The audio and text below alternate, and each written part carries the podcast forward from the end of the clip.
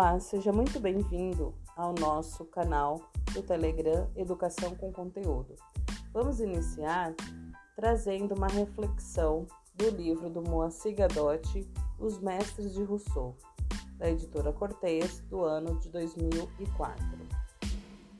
E precisamos formar os novos educadores para que as escolas do futuro tratem mais do amor, da dor, do projeto de vida, da morte, do cotidiano das pessoas, da afetividade.